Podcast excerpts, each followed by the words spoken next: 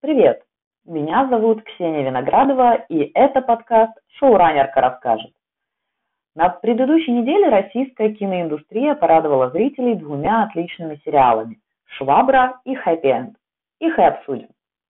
А зарубежных ведьм-супергероев с незапоминающимися названиями вы как-нибудь сами найдете на Амедиатеке. Хотя название «Хэппи Энд» тоже не блеск, поэтому сегодня будет «Швабра против вебкам», потому что «Happy End» – это сериал о девушке, которая стала вебкам-моделью. А вот название «Швабра» мне нравится, хотя это сериал об учительнице математики, а не об уборщице, как можно было бы подумать. В обоих сериалах главная героиня – это сильная женщина. Вернее, женщина, столкнувшаяся с предательством мужчины. Анна Николаевна Швабрина настолько увлечена математикой, что в первой серии ученик Витя собирается ее убить. Потому что она не про детей, она про математику. Швабра гений, на самом деле. Но она перестала заниматься наукой после того, как весьма жалкий мужчина, на смерть которого очень приятно смотреть в первом эпизоде, отказывается делать Швабре предложение – потому что замужество может каким-то волшебным образом повредить его так и не начавшейся карьере.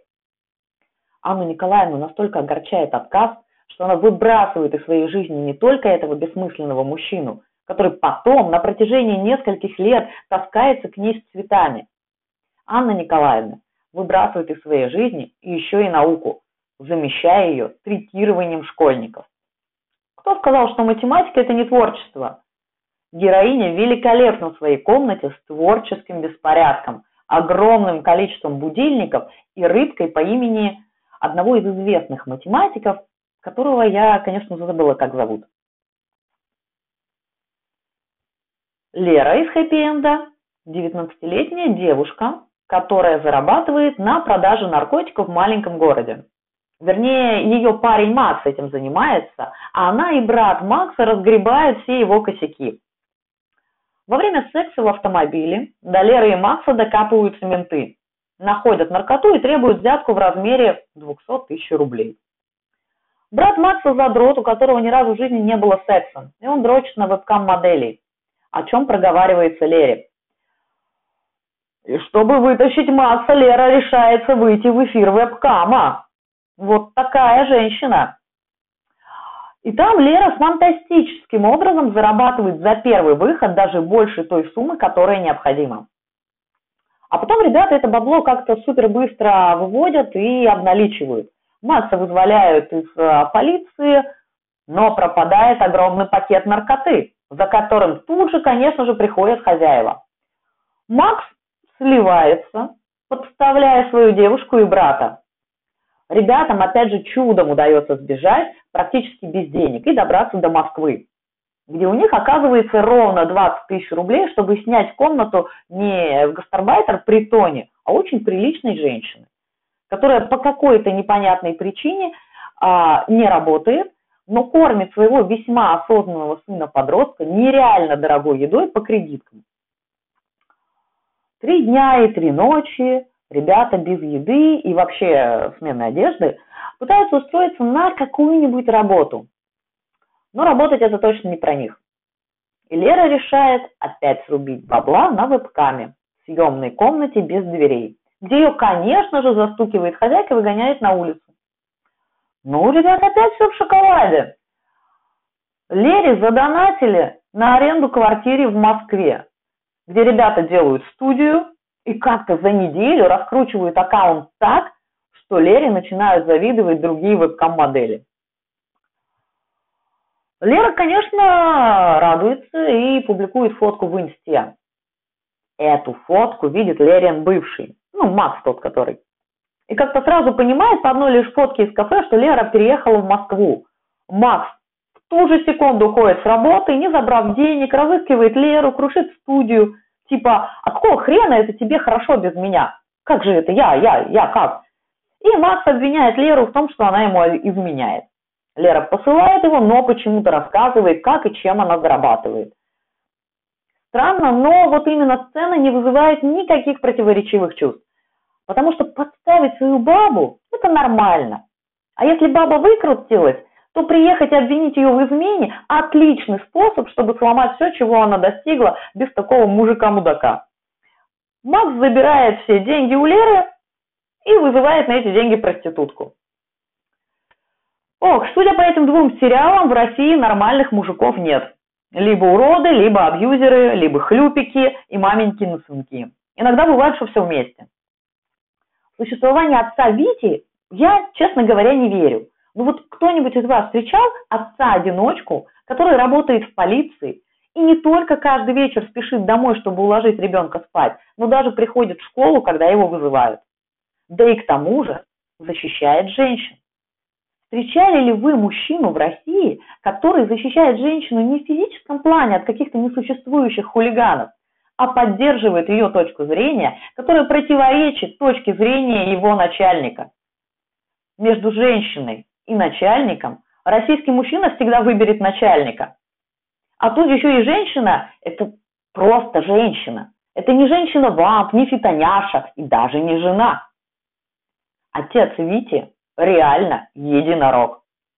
Если вдруг увидите такого в живой природе каменных джунглей Москвы, ловите и давайте посадим его в московский зоопарк. Рядом с пандой, чтобы московские новостные телеграм-канальчики каждый день нас радовали мимимишными видосами с ним. А Швабра хочет только математику, но запрещает себе и заниматься на достойном уровне. Поэтому превращается в такую зацикленную на своем предмете злобную училку. Мимимишный папа хочет преступления раскрыть, каждое из которых, какая неожиданность, связано с математикой. То даты убийств совпадают с какой-то математической последовательностью, то математику убивают. В общем, отличный шанс подключить к расследованию учительницу Швабру с помощью различных уловок, конечно. Ну, тут и закручивается любовная линия, причем а, в Швабру влюбляется не только папа, но и его сын. В общем, детектив а-ля Шерлок Холмс э, в юбке и с учебником математики. А хэппи это такая история порно-золушки а, с очень большой долей условности. Хотя Лера мечтала переехать в Москву, но я реально удивлюсь, если она останется на том же самом месте после разгрома ее студии бывшим. Пока на Море ТВ было доступно три серии. А, кстати, Швабру можно посмотреть без платной подписки на сайте ТВ3. Лично меня разрывает между двумя этими сериалами. Посмотрев первую серию «Швабры», я не могла себя заставить начать смотреть «Хэппи-энд». Но после «Хэппи-энда» я посмотрела только одну серию «Швабры», так как сериал ушел в вертикальные детективные кейсы, и я несколько охладела к нему. Хотя главная героиня в исполнении актрисы Александры Ребенок просто шикарна. Работа над персонажем, конечно, лучше в «Швабре». А вот неожиданных поворотов в сюжете, несмотря на то, что часть из них, ну, скажем, так себе оправданы, а больше в хэппи-энде. Смотрите оба сериала и давайте обсуждать в комментариях. Еще приятная новость, о которой нельзя не упомянуть. Netflix начал не только выкупать, но и заказывать сериалы у ведущих российских продакшн-компаний. А летом этого года, а летом этого года в Бостоне, ну это практически Голливуд, снимут ремейк фильма «Ирония судьбы» или «С легким паром». То есть они нас адаптируют, а не мы их. Это круто. Кинопоиск объявил, что они заявили себе кураторов, которые будут рекомендовать, что стоит посмотреть. Как это будет работать, пока непонятно, но затея прикольная. Также можно посмотреть э, сериал «Игрушка для взрослых» на Море ТВ про женщину, за которой мужик следит с помощью искусственного интеллекта. Похоже, Море ТВ теперь будут один за другим выпускать сериалы про зависимых от секса и не только женщин. Это как после успеха сериала о хоккейной команде «Молодежка», которой на нас посыпалось нереальное количество спортивных драмеди. На медиатеке, собственно, доступен сериал «Невероятный» про ведьм супергероев. На Netflix сериал «Змей» про очередного маньяка и документалка про кражу Мона Лизы. А на Amazon Prime сериал про расовые разборки под названием «Анин». видите, да, что с названиями, ну, беда, короче, на этой неделе, и Швабра реально выигрывает. А вот что смотреть не нужно.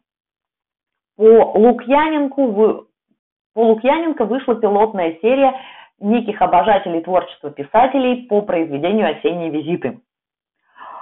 Если есть лишние деньги на поддержку современного российского кинематографа, а, прям реально идите на планету и помогайте ребятам.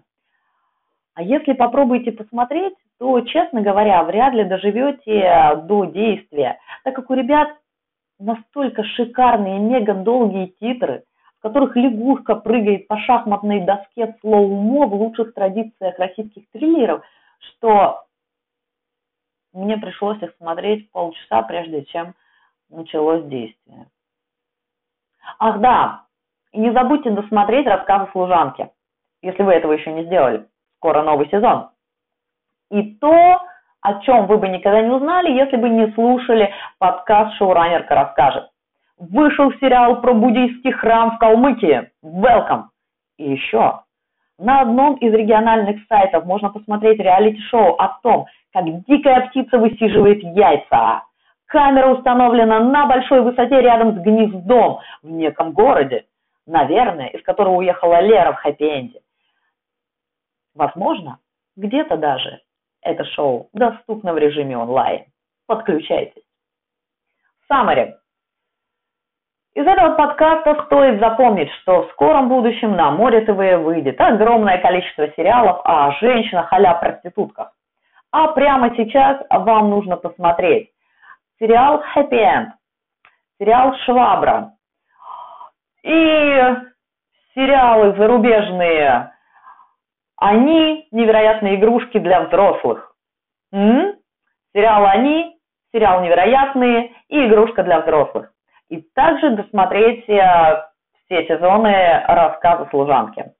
С вами была шоураннерка Ксения Виноградова. Встретимся через неделю. Подписывайтесь на подкаст, оставляйте комментарии, лайки. Лайки на Яндекс Музыке и iTunes очень важны для меня. Пока их мало, подкаст можно найти только по поиску. Послушал подкаст, поставь лайк. Спасибо. Всех люблю.